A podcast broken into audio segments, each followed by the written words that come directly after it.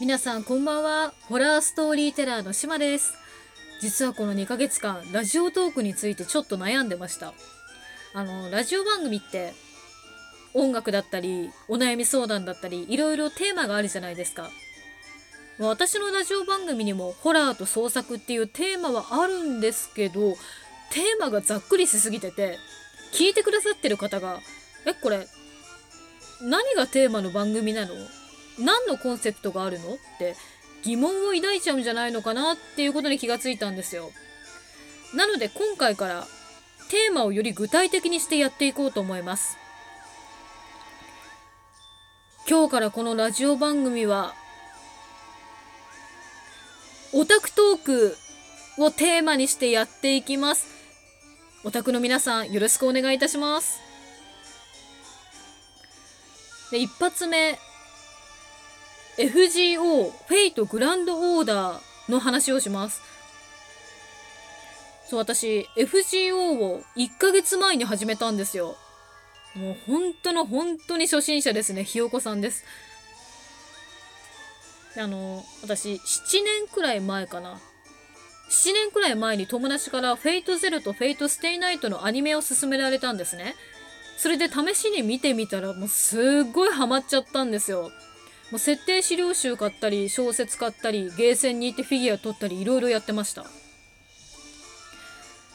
特に Fate/Zero のキャスタージル・ド・レェがすっごい大好きになったんですよ。あすいません。あのツイッターとかでは私分かりやすいように術汁とか汁って書いてるんですけどリアルで実は一回もその呼び方したことないんですよ。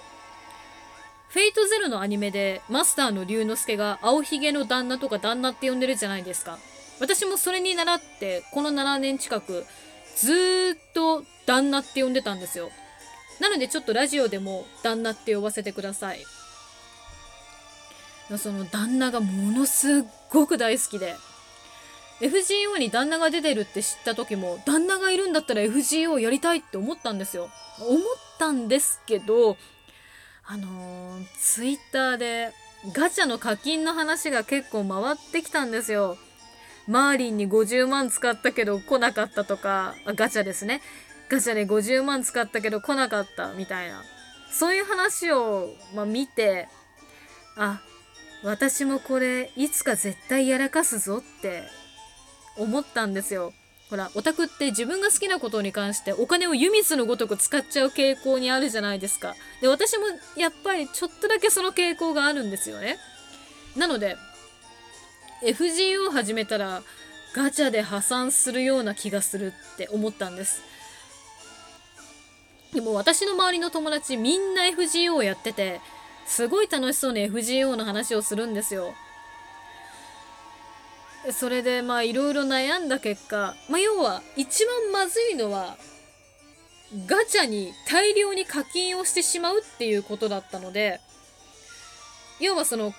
課金をしないようにすればいいんだなって思って。なのでちょっとその課金する額に気をつけさえすれば何も問題はないはずだと思ってで1ヶ月前に FGO を始めたんですよ。まあもしかしたらねその課金したいっていう気持ちを抑えるのが大変っていうのはあるとは思うんですけれど、まあ今のところどうにか抑えてやってます。その旦那が来なかったらどうしようと思ってたんですけどありがたいことに2週間ぐらいかな。初めて2週間ぐらいで旦那が来てくれたんですよ。なので今は旦那を育てるのを頑張ってるっていう状況ですね。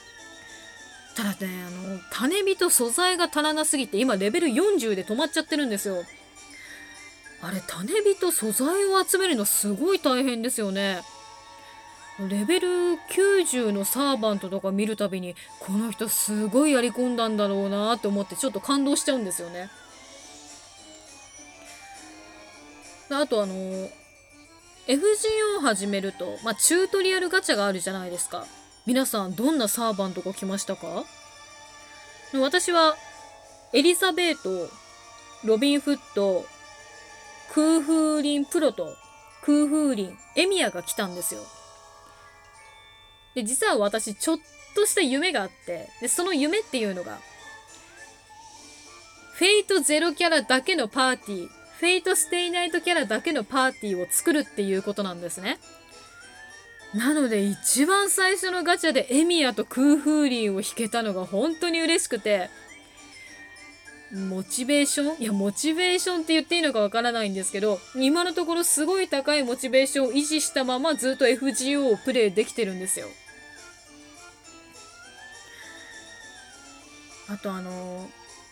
やり始めた時の思い出というとあれですねアーラッシュですね。あれ、アーラッシュで名前合ってますかね？違ってたらすいません。あの、私、